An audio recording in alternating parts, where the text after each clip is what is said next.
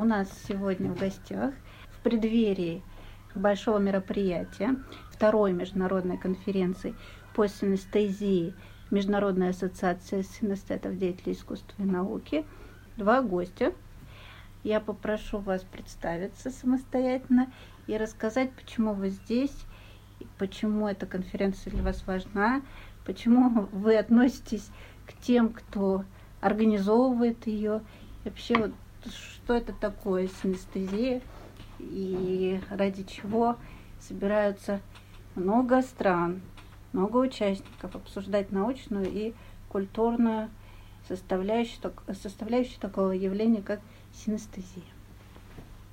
А, меня зовут Антон Викторович Сидоров Дорсо, или просто Антон Дорсо. А, я много функций выполняю. Э, допустим, в МГППУ я руковожу исследовательской группой, которая называется Синестезия дети и родители. Это при Центре междисциплинарных исследований современного детства. А, и я также являюсь членом правления Международной ассоциации синестетов. Будем ее коротко называть. Она называется Синестетов деятелей искусства и науки, да, ну, просто Международная ассоциация синестетов. И э, основатель, инициатор российского а, сообщества синестетов и исследую синестезию уже с десяток лет. Какие-то есть работы научные, публикации и так далее. И вот в этом году мы инициировали симпозиум. То есть я поправлю тут немножко, не, не конференция. Конференция это большое событие, да, а, которое включает много мероприятий сразу. И в МГППУ пройдет научный симпозиум. В, в МГППУ и в консерватории имени Чайковского. Вот. И давайте представиться теперь Ангелина, а потом мы уже по делу. Меня зовут Ангелина Кофман. А, я студентка факультета клинической психологии Первого медицинского университета. И вот лет, наверное, восемь назад я узнала, что то, что я чувствую, называется синестезией, и с тех пор, в общем, стараюсь участвовать в каких-то мероприятиях а, и вообще узнавать что-то новое, что происходит в этой области. Да, Ангелина участвовала в исследованиях наших, в двух или трех, сейчас тоже точно не помню, групповых исследованиях, анкетировании и так далее. В общем, все, все чем занимается, чем, чем может помочь член сообщества, то вот Ангелина в этом участвовала. Ангелина также участвовала в интересном проекте, я думаю, что об этом речь пойдет позже. Вот, но мы постараемся затронуть этот вопрос.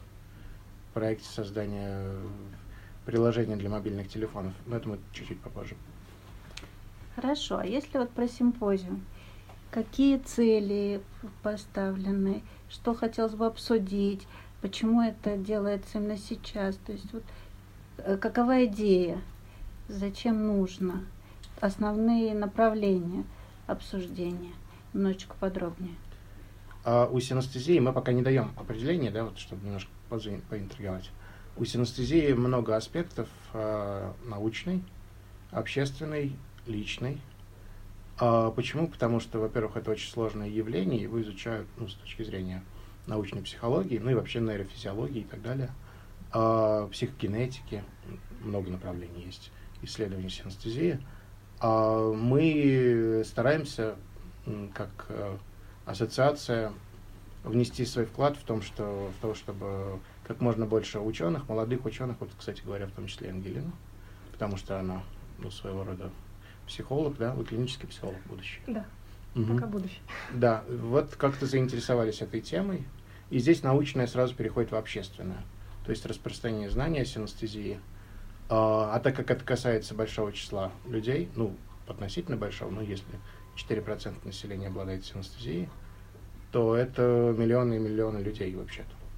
Просто они об этом не знают. Для них это очень естественно воспринимается, и они себя не идентифицируют как синестетов. А, но явление действительно сильно распространено. Вот, и вот мы переходим, значит, еще и в личный план. А если вы синестет, что, что, что, что это может для вас значить? А эти все планы научные, общественные личные, или индивидуальные, а ассоциация ставит себе вот такую миссию, как можно шире раскрыть. То есть что за явление, как оно часто проявляется, является ли оно наследственным, как оно раскрывается на, в индивидуальном плане, в структуре индивидуальности и так далее, и так далее. Вот это наша миссия. И миссия российского сообщества, в том числе и зарубежного сообщества. Вот. Э, целью конференции, следовательно, конференции и симпозиума собрать как можно больше ученых, представить России. В России давно не исследовалась синестезия. Со времен Александра Лурия, который написал книжку, маленькую книжку о большой памяти вот, про Шейчапского, а, в которой есть глава о синестезии. Вот, и он прекрасно раскрывает то, что синестезия это не просто некое изолированное явление, оно пронизывает э, структуру личности. Ну, называет это синдром личности, ну, неважно. А в данном случае, просто используя свой вокабуляр, привычный ему. Вот, и мы пытаемся таким образом распространить, во-первых, среди ученых, во-вторых, объяснить синестету, что же такое синестезия, что такое быть синестетом, и в-третьих, э, организоваться и тем самым так навести мосты между самими синестетами и исследователями, потому что в данном случае мы получаем и демографическую информацию, и можем проводить тесты какого, какого бы то ни было характера, включая нейрофизиологические, МРТ и так далее. А, вот. И, безусловно, так как синестезия такое несколько маргинальное явление, малопонятное, вот, она сразу начинает получать ярлыки. Ну, что это? Это болезнь или гениальность?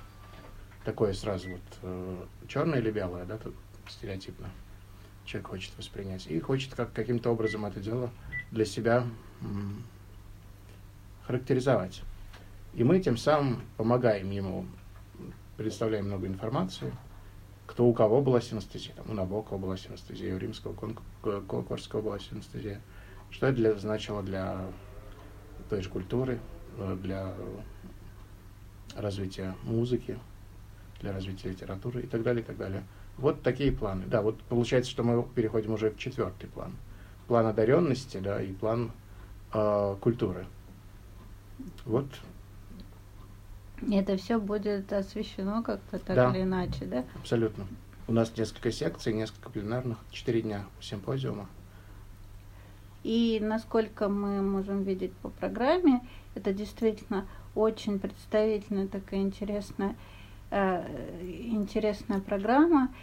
Э, сколько стран будет участвовать? То есть участники из скольких стран приедут на эту конференцию? А, мы посмотрели на наши работы с визовым отделом, да, и с международным отделом ГПУ. А, некоторые приезжают в качестве туристов и насчитали, что в качестве участников, слушателей, музыкантов, в общем, всех вовлекая, вовлеченных людей в симпозиум и вообще во все события конференции, мы получаем 25 стран. 25 стран, объединенных одной темой синестезия.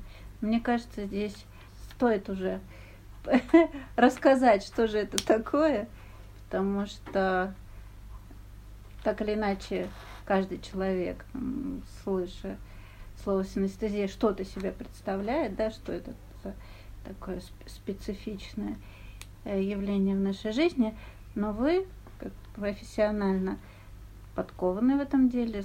Расскажите, пожалуйста, что можно. Я могу начать интересно. с примера, так что было сразу да. понятно, да? И примером синестезии графемно-цветового типа являются восприятие букв в цвете.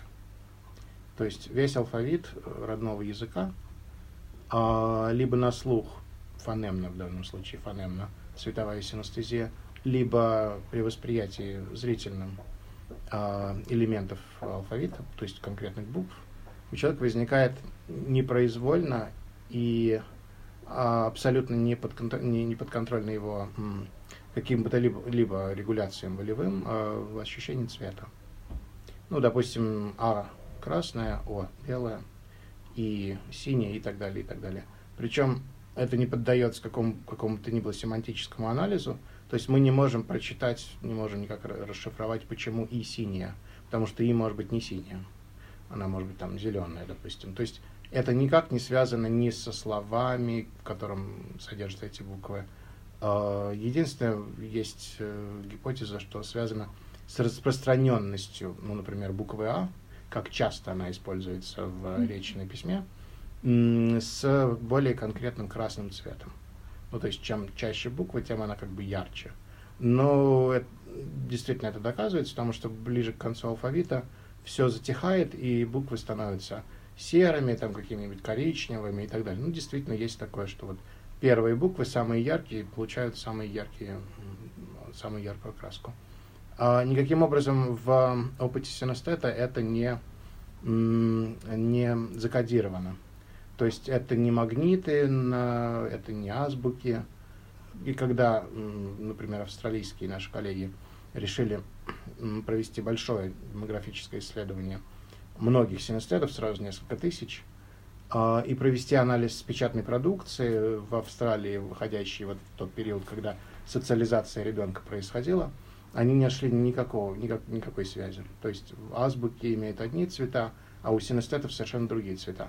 Я тоже проводил такое исследование, ну, помните советские азбуки, в них, дай бог, было четыре цвета. Синий, красный, зеленый и еще какой-то грязный. Вот. И, естественно, они никак не совпадают с цветами синестетов.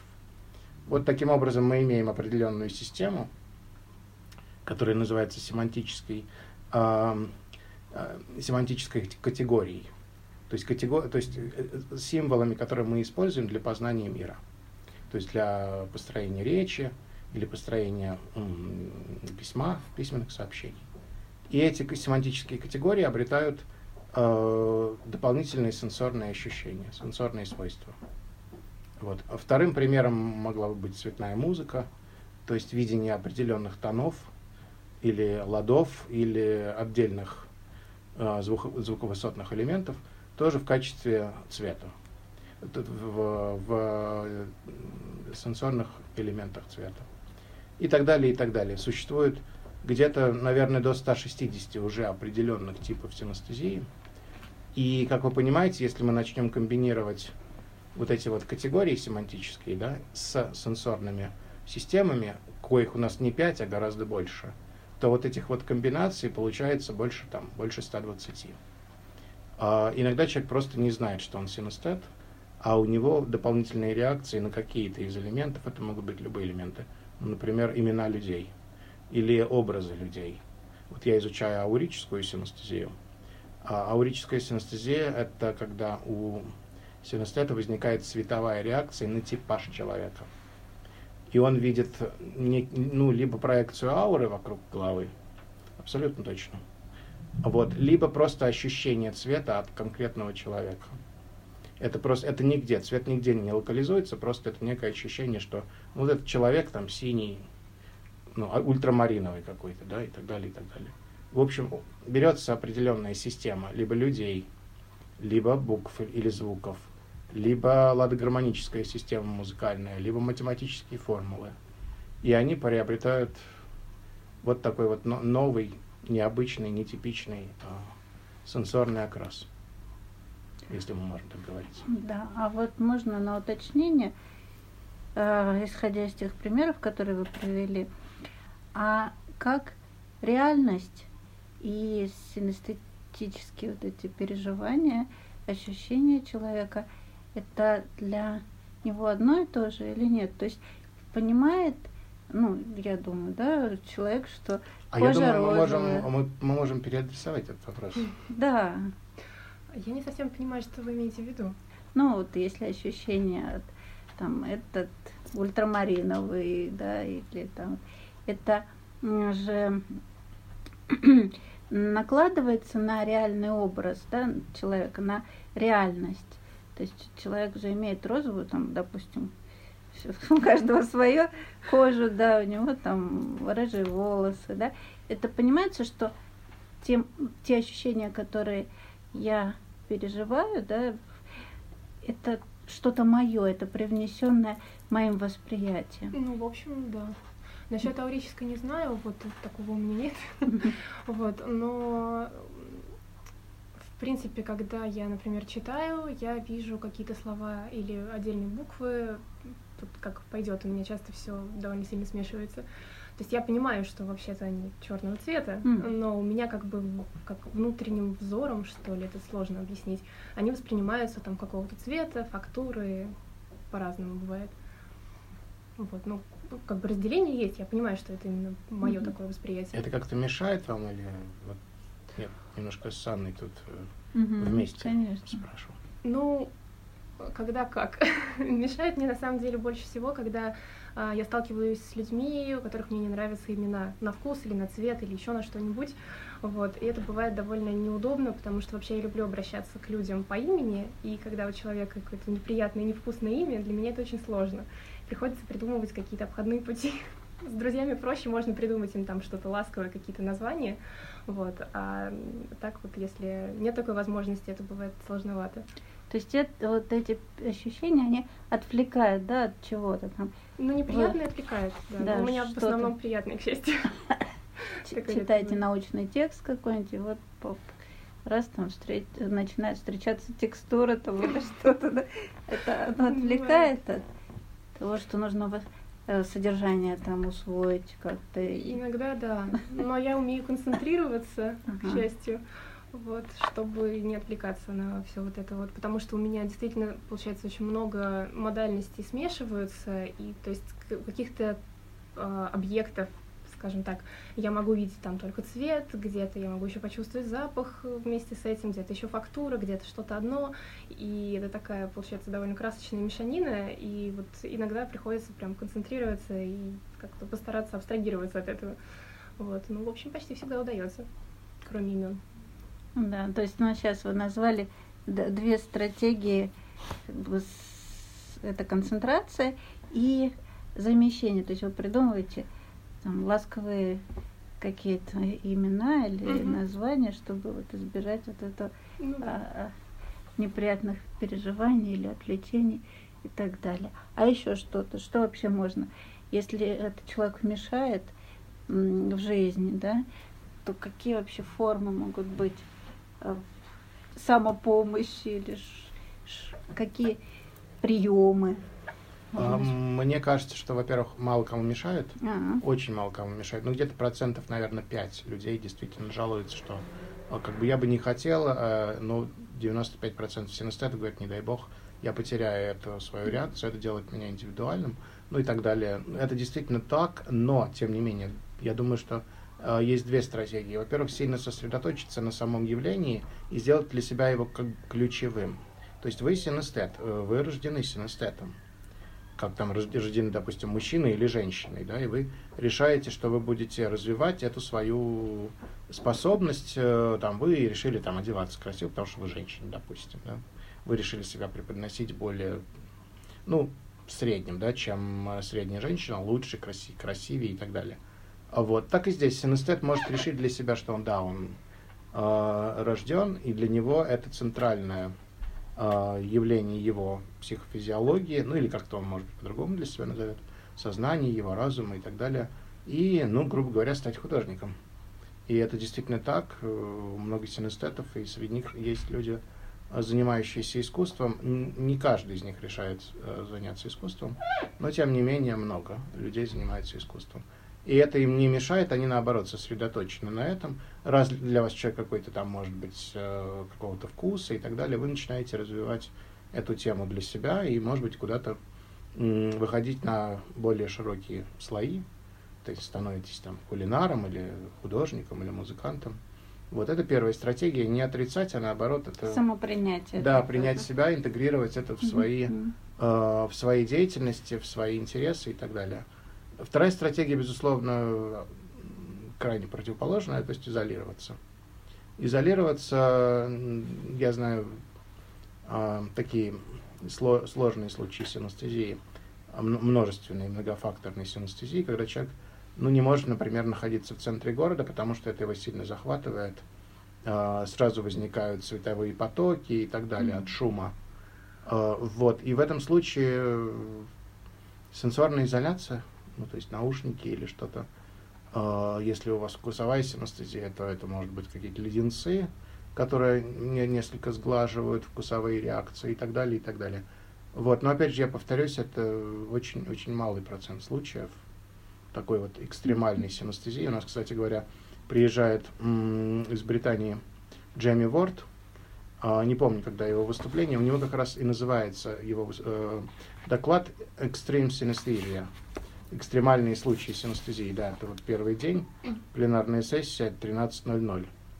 Вот, я думаю, что Джейми хорошо осветит эту тему, э, что, что конкретно человек предпринимает, если такие случаи, если он является таким случаем, да, и ну, вот я рассказал о двух стратегиях, возможно, есть еще какие-то, ну вот, э, либо вы изолируетесь, либо делаете это центральным моментом своей личности.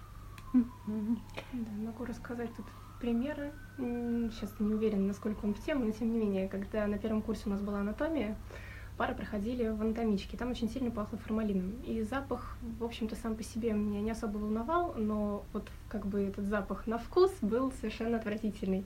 В общем, каждый раз после этой пары мне приходилось идти и заедать это пончиками.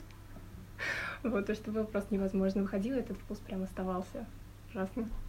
Ну вот мы говорили о том, что творчество, да, вы, вернее, это упомянули, что использовать это, например, в творчестве, да, в каком-то виде творчества, там, начиная от кулинарии, заканчивая там, произведением музыкальным и так далее.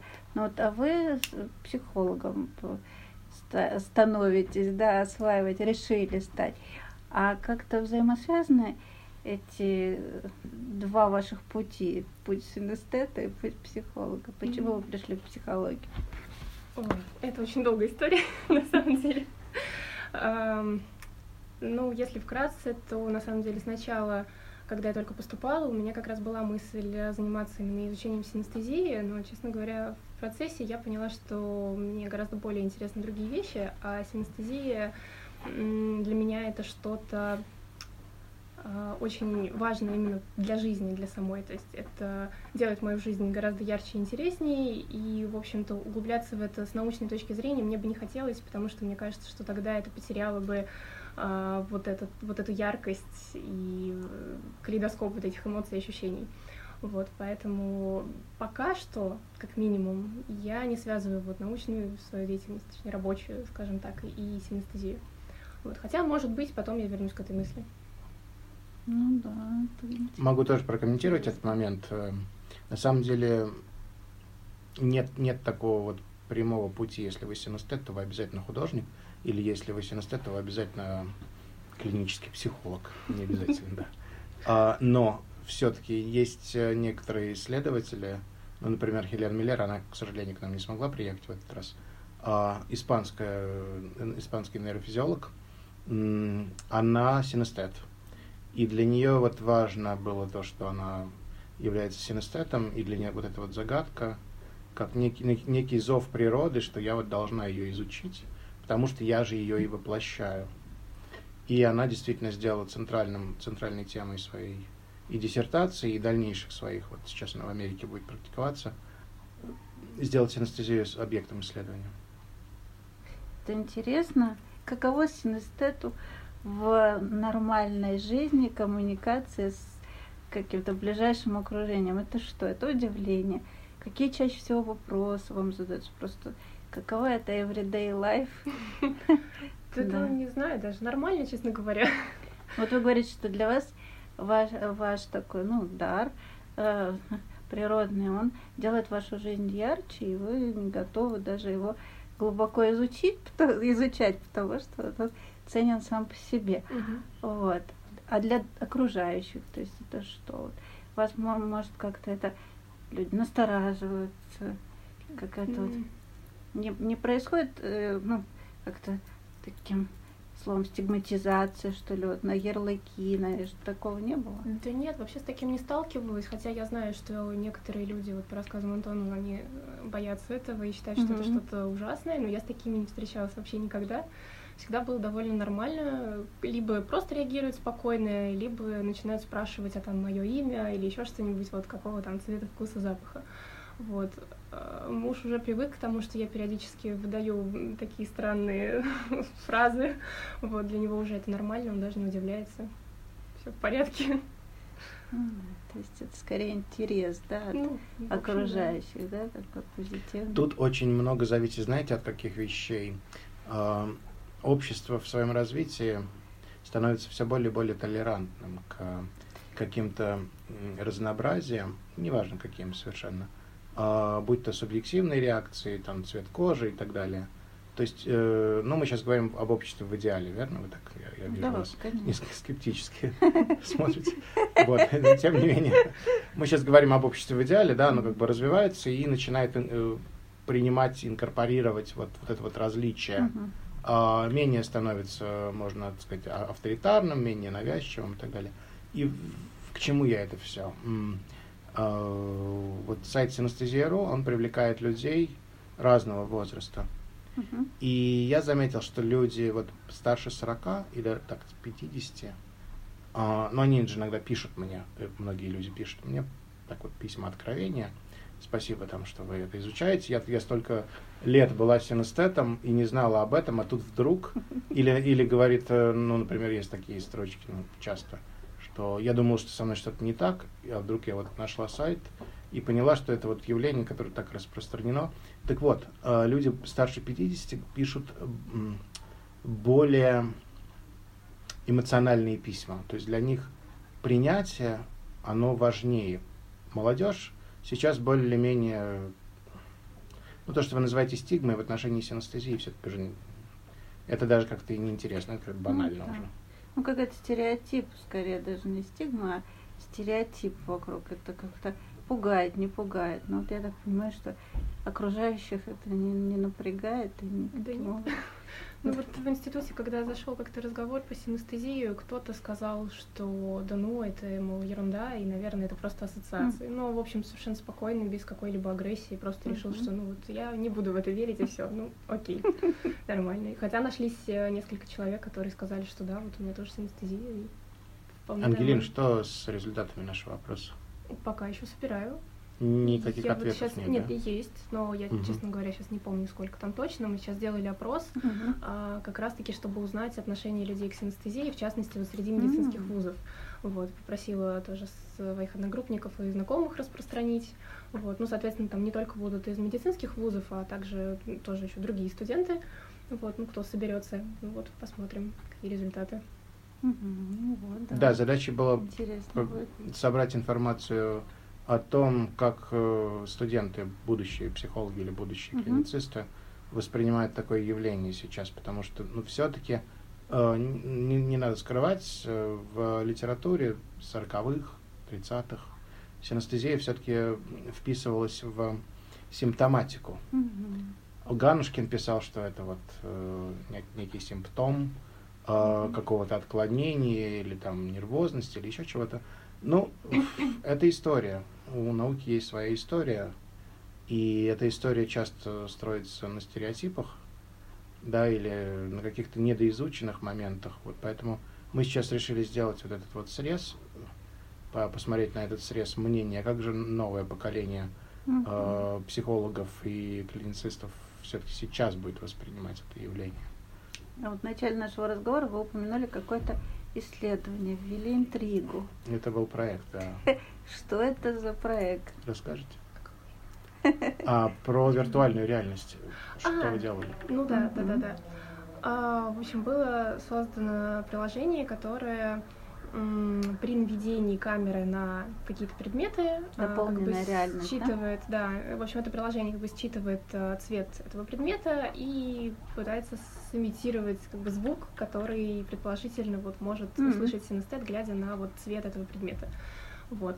А, Ну, соответственно, какие-то звуки, соотношение каких-то звуков и цветов я говорила, вот. Но мне, например, довольно-таки сложно иногда бывает их э, конкретно описать и сказать, что вот этот цвет звучит вот так-то.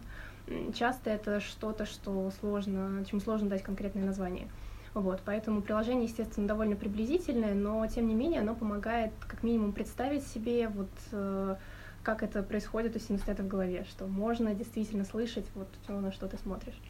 Ну да, если- Хотя, конечно, не очень точно, но тем более, что у каждого синестета свои ассоциации, как бы и свои переживания. То есть один человек может сказать, что этот цвет звучит там громко, а другой скажет, что это наоборот тихо и вообще другой тональности, все не так. Вот, то есть это очень индивидуально. Это в РИА новостях, правильно? Мгм. Да, с РИА новостями. Они так, да, как минимум, я знаю, аутизм сделали и вот синестезию. Два таких приложения.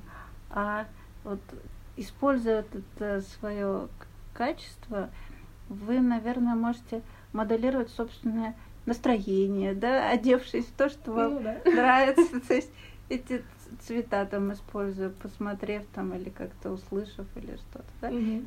Ну, вы этим, естественно, пользуетесь. Да, в организации пространства Да. тоже очень здорово помогает. Да, домашняя какая-то атмосфера, да, вот, э, вернее, ан- антураж. Мгм. А какая наиболее часто встреч... ну, наверное, есть там статистика, да, э, наиболее часто встречаемый из этих ста с лишним видов вид синестезии, то есть это что? Какая вот А, звук? нужно, нужно смотреть на следующие важ- важные моменты. А, синестезия, ее часто условно называют врожденной. Почему условно? Потому что не у всех синестетов рождаются дети синестета. И наоборот, вне синестета, мо- ну то есть это не, не, не, не какое-то стопроцентное наследуемое явление. Есть процентаж, там, например, женщина-женщина, это 60-70%, а мужчина-мужчина, ну то есть от отца к сыну, э, где-то 10-15, не больше. Если Мгм. от матери к сыну, то там средние числа где-то 30-40%. Вот, поэтому о чем идет здесь речь? Что влияние среды очень важно.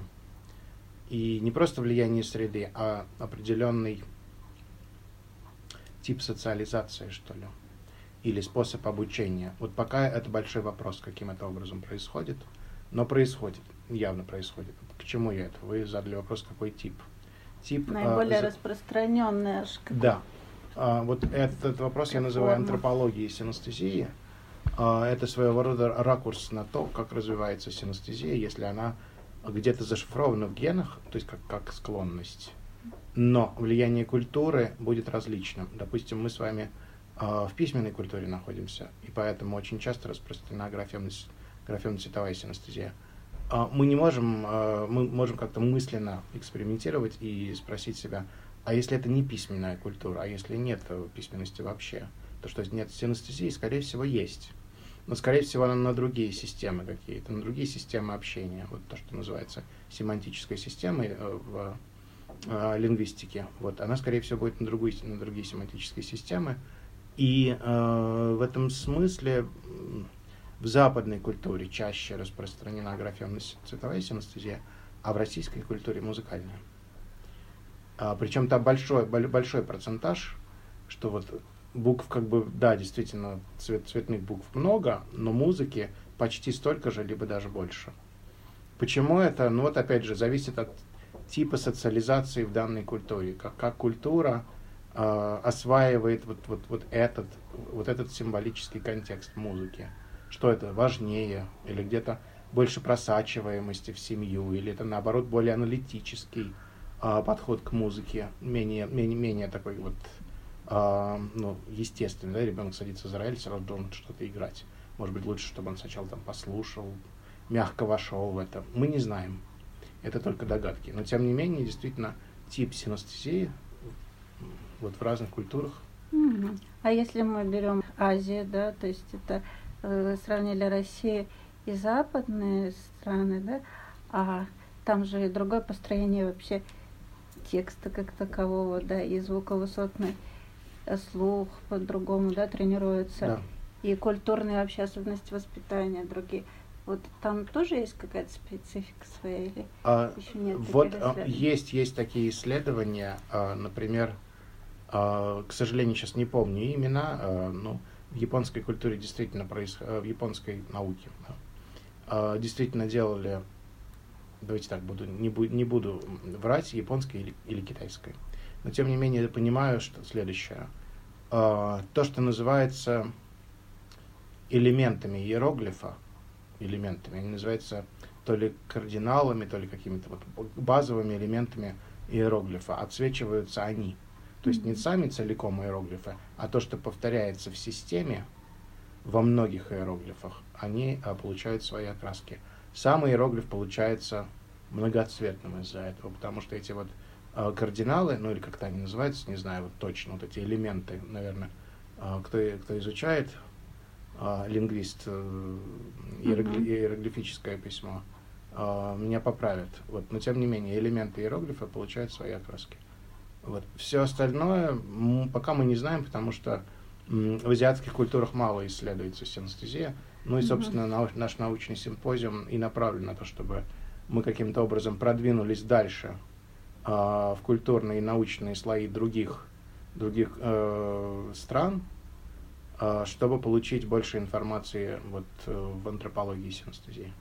Да, ну вот, э, говоря о всяких э, таких материальных носителях результатов исследований и так далее, мы с вами сейчас держим в руках издание, которое содержит в себе целый ряд статей, автор, международное издание авторов.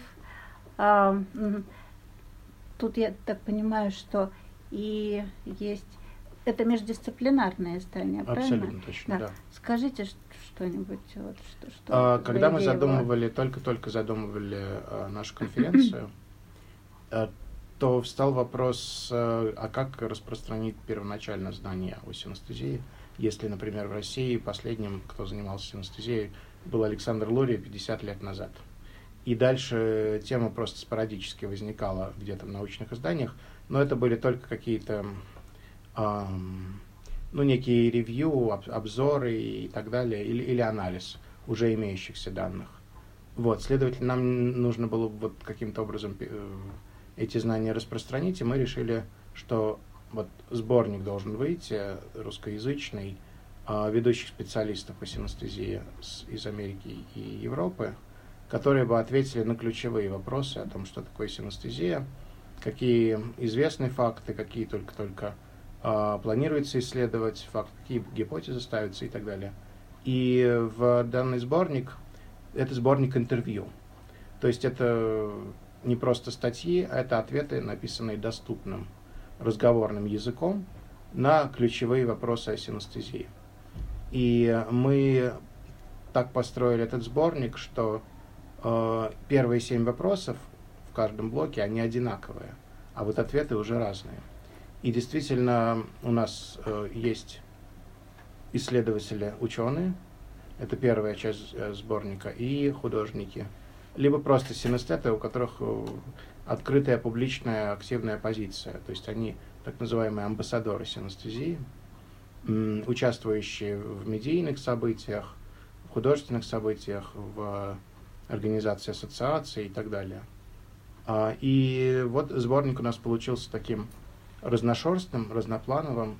Есть серьезные ответы от э, так называемой hard science, то есть жесткой науки, биологической науки, а есть э, ответы, ну, грубо говоря, прямо бытовые. То есть вот я вот интересный у нас, э, например, есть интервьюер Лидл Симпсон, который потерял слух очень рано. И у него синестезия является компенса... компенсаторной функцией играет. То есть она у него активируется в ответ на, на, на типы наблюдаемых движений. А, то есть если он видит какие-то резкие движения, он слышит там резкие звуки, а если что-то там более мягкое и далекое, он слышит как-то, ну, условно слышит, да, мы понимаем, что это все-таки субъективная импрессия, да, вот, и, ну, книга получилась действительно очень интересная, я думаю, что э, читатель, познакомившись с ней, он получит современные представления о том, как исследуется синестезия, какие вопросы ставятся, на какие вопросы уже получены ответы, в чем сомневаются исследователи, ну и вообще, что такое быть синестетом. Конференция да. состоит из нескольких у нас э, событий. Первое событие – это так называемый гал-концерт. Мы так его назвали, ибо лучшего слова не нашли.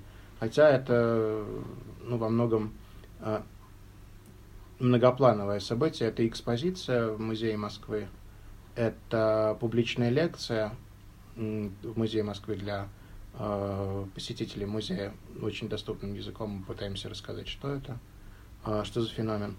И концерт самих синестетов. А дальше у нас будет пресс-конференция в РИА Новостях, в агентстве РИА Новости. Это до, до гал-концерта. Но это такое камерное событие для медийщиков.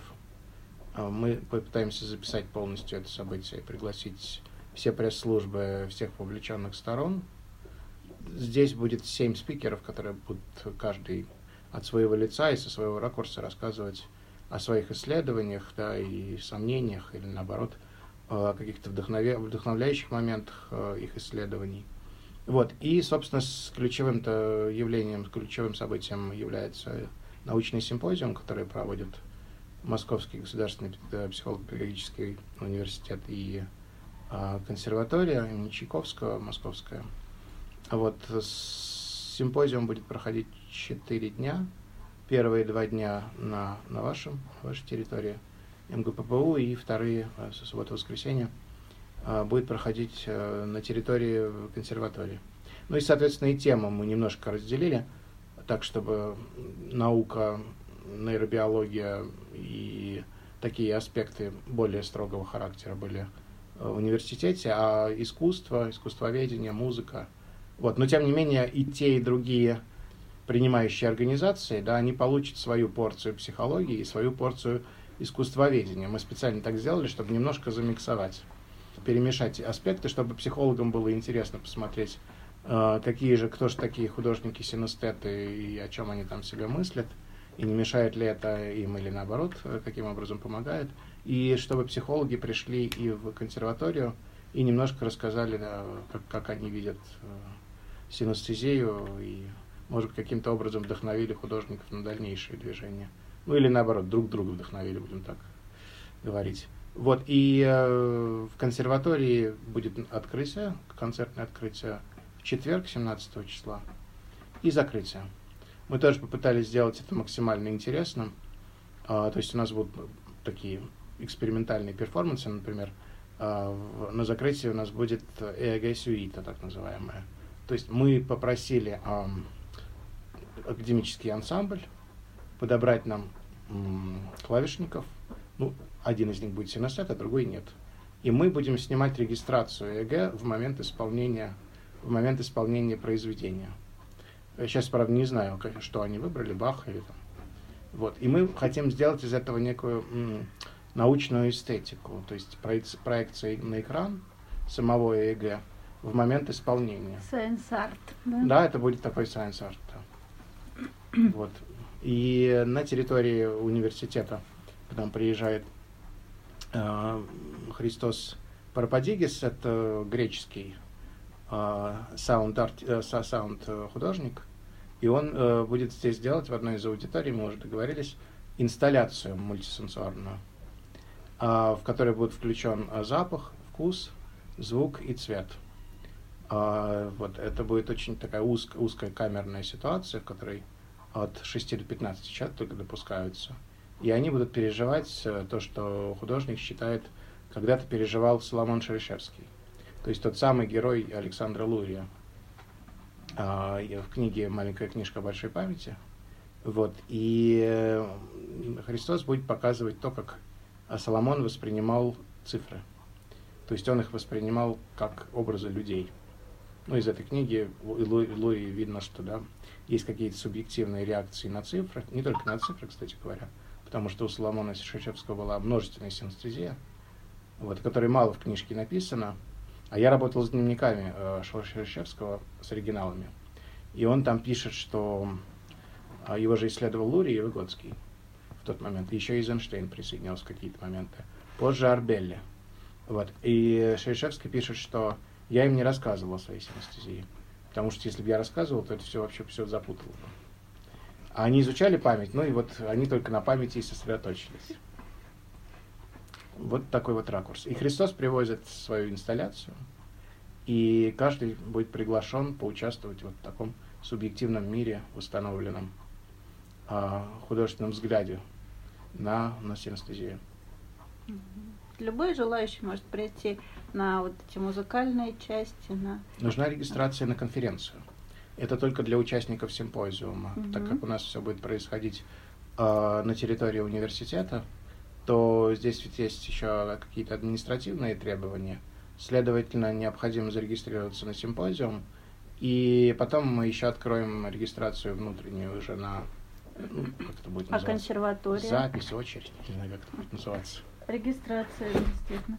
А консерватория тоже по такому же принципу? Да, абсолютно точно. Мы Христос, э, как мы называем его Крис, э, мы Крис перевозим потом в консерваторию, там тоже будет комната, и та же самая... Ну, дело в том, что по 15 человек, даже если вы пропускаете там, делаете 10 сеансов, то это всего лишь 150 человек, А, а, скорее всего 10. концертные вещи. То же самое, обязательно регистрация.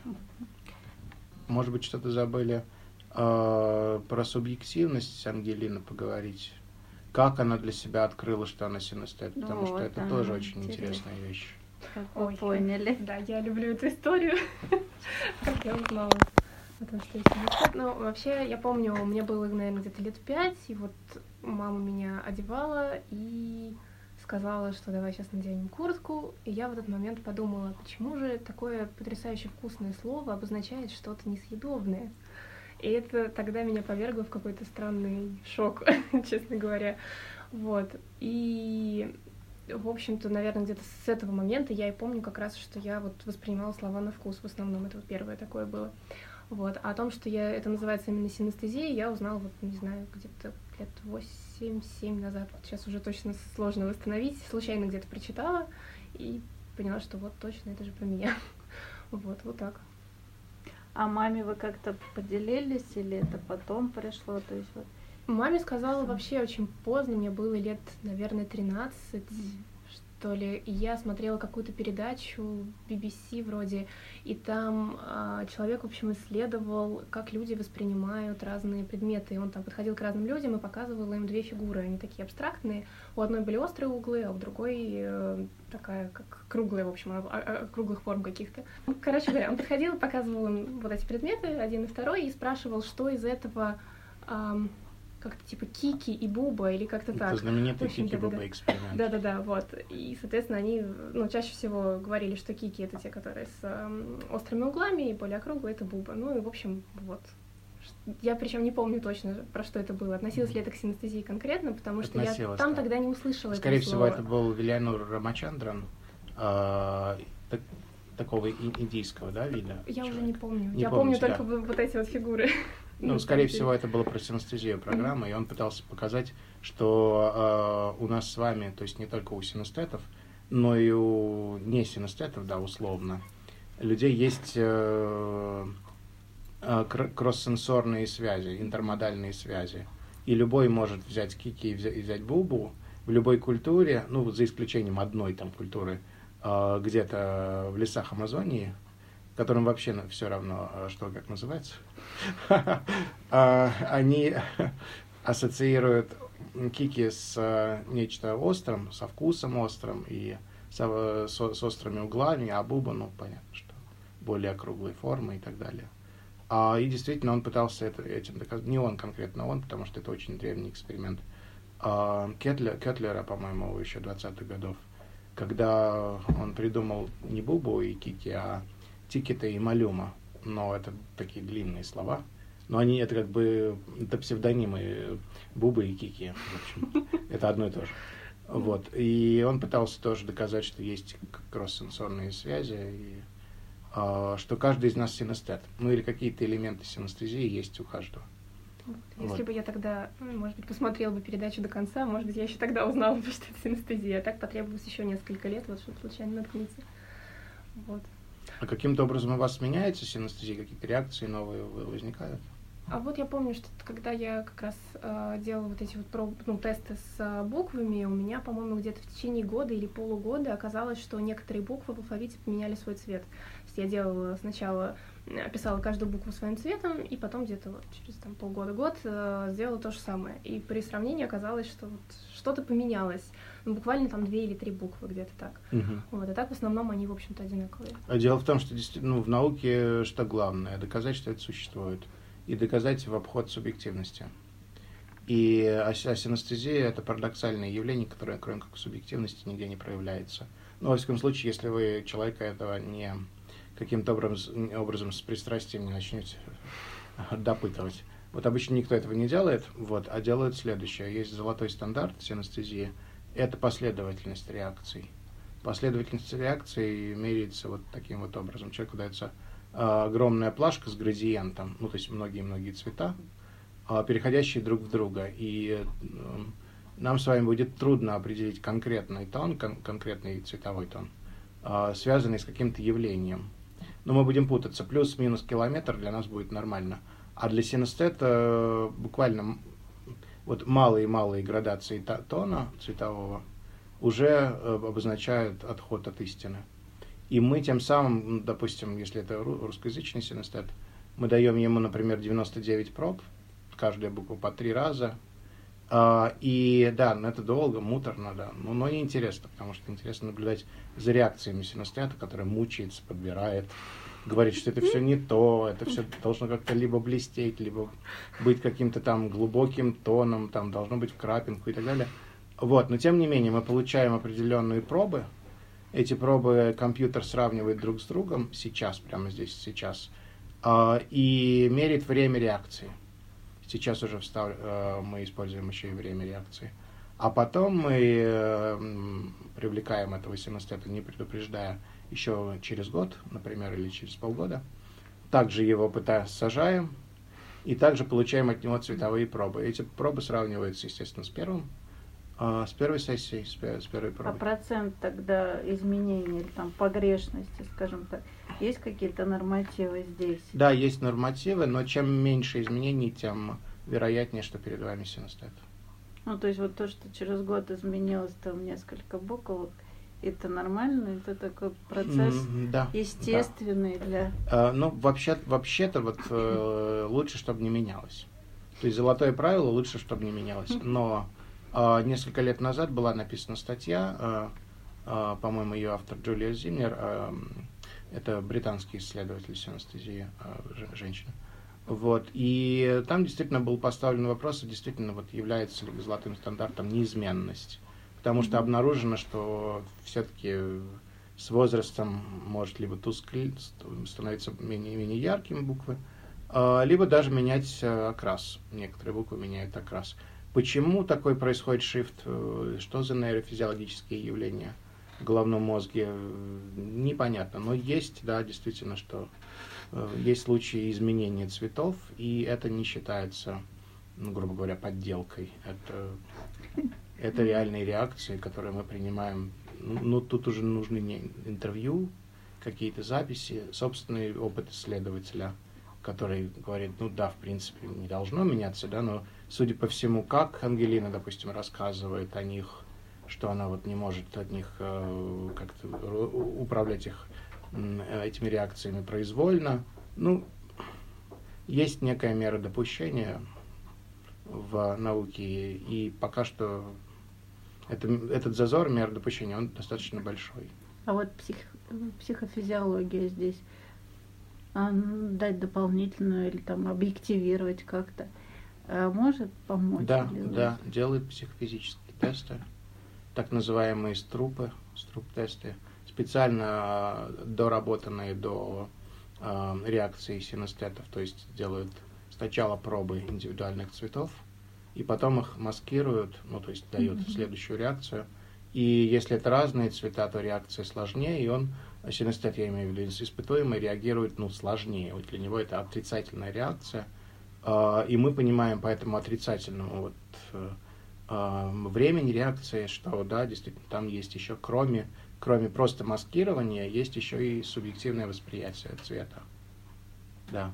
Ну, есть еще нейровизуализация, то есть использование МРТ, а, некоторые исследователи в этом сейчас сильно сомневаются ну, из-за методологии исследования. Вот, но тем не менее, пока что принимается сообществом версия того, что в какой-то момент, ну то есть момент переживания цвета, у синестета, в отличие от контрольной группы, э, возникает э, метаболическая активность в коре головного мозга, в частности, вот в центрах восприятия цветовых реакций цвета. То есть объективно мы действительно подтверждаем, что синестезия есть вне зависимости от э, саморепрезентации испытуемого. Да, ну что, можно только успехов пожелать мероприятию, какого-то интереса такого широкого к теме, к участникам, к какой-то дальнейшей, последующей э, вашей и трудовой, и такой культурной биографии, профессиональной. Я могу поблагодарить э, МГППУ, Московский государственный психолого-педагогический университет, за то, что они поддержали инициативу проведения симпозиума. Но это серьезно, это неформальная сейчас э, вещь. Я действительно это э, чувствую искренне, что мы возвращаем синестезию в Россию. А, да, после 50 лет, получается, забвение после работы Лури. И мне кажется важным это в том, что синестезия это некий такой, такое естественное явление, которое может нам лучше позволить лучше понять и разнообразие человека, и его творческую природу, и э, как эта творческая природа или просто индивидуальная природа реализуется на генетическом уровне, на психофизиологическом уровне. уровне. Вот. И для меня, ну, естественно, я исследую синестезию определенное количество лет и могу э, утверждать обоснованно, что действительно тема очень серьезная, и упускать такую возможность, когда вам условно природа дает э, некий, некий, э, некое поле, поле исследования, которое все еще требует своего исследователя, все еще требует. Э, очень многие факты остаются нераскрытыми. Вот, и по, по цел, получается по целой линии от антогенеза и генетики через культуру, способы развития, способы освоения символических систем, психологического реагирования, физиологических механизмов. То есть у нас целый сектор остается э, в потенциале для молодых исследователей, вот коих мы хотели бы пригласить. Ну и, в общем, и опытных исследователей, я думаю, э, стоило бы сюда позвать на, на наш симпозиум, потому что ну, для них это должно послужить определенным интересным вызовом, научным вызовом, которое может быть каким-то образом связано и с их темами, с, темами исследований, той же памятью, тем же воображением, а, индивидуальными особенностями твор, психологии творчества, психогенетики. Поэтому еще раз благодарю ВУЗ за то, что принял предложение ассоциации и подключил, помог подключить э, консерваторию к такому серьезному событию и приглашаю всех на симпозиум.